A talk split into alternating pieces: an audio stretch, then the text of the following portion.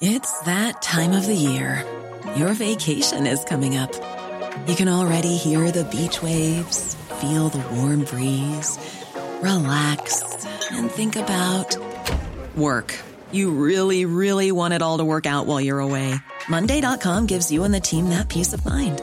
When all work is on one platform and everyone's in sync, things just flow wherever you are. Tap the banner to go to Monday.com.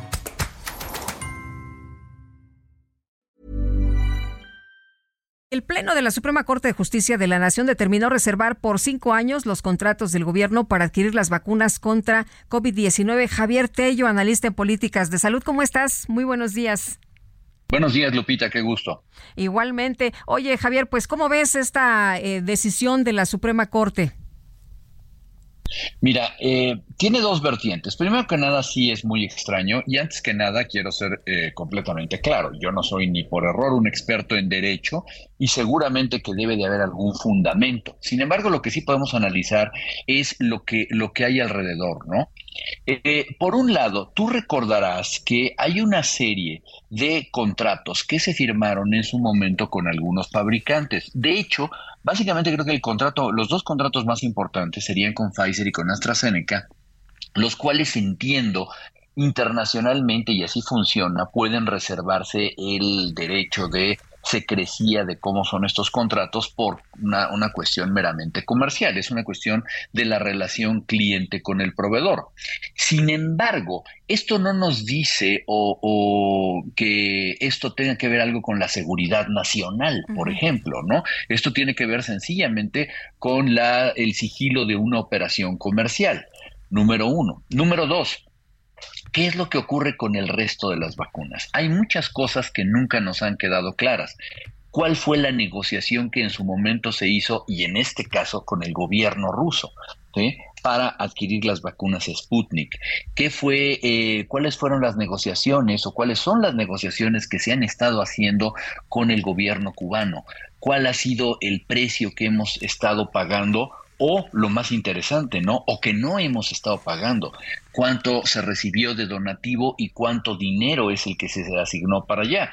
Y esto tiene eh, seguramente consecuencias tan interesantes como la planeación presupuestal. Si nosotros no sabemos cuál es el costo promedio de una vacuna COVID que pasó de ser una vacuna extraordinaria, Lupita, ahora a una vacuna que nos han confirmado que seguramente va a permanecer dentro de el cuadro básico, dentro de las vacunas esenciales, no podemos tener una idea y no podemos presupuestar. Y si no está en el presupuesto, pues básicamente no puede existir como política. Es, eh, esto es tan importante como que el presupuesto que se asignó a las vacunas para el presupuesto de egresos de la Federación 2023 no era extraordinariamente más grande que los presupuestos anteriores. De hecho, en términos reales, hasta podía haber tenido algunas pérdidas en algunos casos. Entonces no entiendo cómo antes de la vacuna COVID podías haber gastado 100 y de repente seguimos queriendo gastar los mismos 100 después de que además, insisto, además tenemos que poner la vacuna COVID. ¿En qué parte, de dónde sale este dinero? ¿no? Entonces son una serie de cosas que no nos podemos enterar porque han reservado esto eh, durante cinco años. O sea, nos, nos, vamos a tener que aguantar eh, cinco años para, para saber bien a bien qué fue lo que pasó, ¿no? Y sí, y conocer al fondo las condiciones que, que, se pusieron, ¿no? En su momento fue muy interesante que no se quisieran entablar las relaciones eh, comerciales eh, adecuadas o a futuro con uh, alguno de los fabricantes, por ejemplo, donde claramente Hugo López Gatel dijo que nunca volvería a tener un contrato con, con Pfizer, se vio un poco medio obligado a tenerlo para las vacunas pediátricas, pero bien, ahora que tenemos que sabemos que únicamente le va a comprar vacunas a la isla de Cuba, pues no sabemos en qué condiciones está comprando, no sabemos cuánto nos cuesta una, una vacuna. Y para fines prácticos, y ya lo hemos platicado este, tú y yo en este mismo espacio, nosotros no sabemos cuánto le estamos ayudando a Cuba más de lo que Cuba pudiera estarnos ayudando a nosotros, ¿no? Ahora, Javier, esto de las vacunas, pues tampoco lo hemos visto, ¿no? Eh, no, no sabemos eh, de la vacuna, por ejemplo, la cubana, pues qué, qué está ocurriendo. No, yo no conozco a alguien que se haya puesto hasta este momento la vacuna.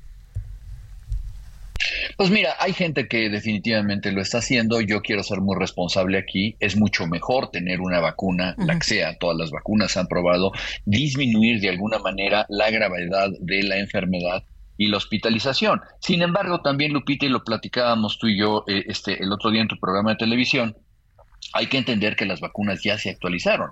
Moderna anunció ya los primeros resultados positivos contra las nuevas variantes de su nueva vacuna. vamos a llamarle la nueva versión de la vacuna. Pfizer seguramente lo hará en fecha próxima. Y las eh, directrices para ser vacunado con las poblaciones de riesgo que correspondan ya toman en cuenta este nuevo tipo de vacunas. Y otra vez, algo que no nos han dicho es cuál es el rango de protección que va a poder tener esta, esta nueva vacuna. Y, bueno, creo que además es una conversación ociosa porque sabemos que por más que les insistas te van a responder lo mismo. Claro. Muy bien, pues Javier Tello, como siempre, aprecio mucho que puedas platicar con nosotros y que nos expliques estos temas. Lupita, un gusto hablar contigo, que estés muy bien. Hasta luego, muy buenos días. Javier Tello, analista en políticas de salud.